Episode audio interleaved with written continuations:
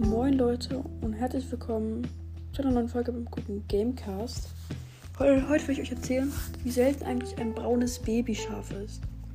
Vielleicht haben schon mal ein paar von euch ein braunes Babyschaf gesehen, ähm, aber wissen noch nicht richtig, wie selten es eigentlich ist.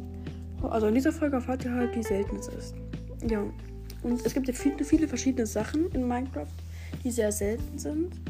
Ähm, zum Beispiel auch das ähm, viele paar Babyschafe. Zum Beispiel das Pinke ist sehr selten und das Braune ist halt sehr selten.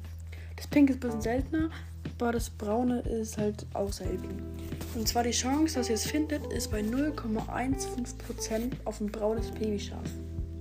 Ähm, das ist, also wenn ihr es schon mal gefunden habt, schreibt es gerne unten in die Kommentare, weil das ist relativ selten, dass man so eins, dass man ein Babyschaf findet, ein braunes. Ähm, aber ein braunes Schaf ist halt nicht so selten ein braunes Babyschaf.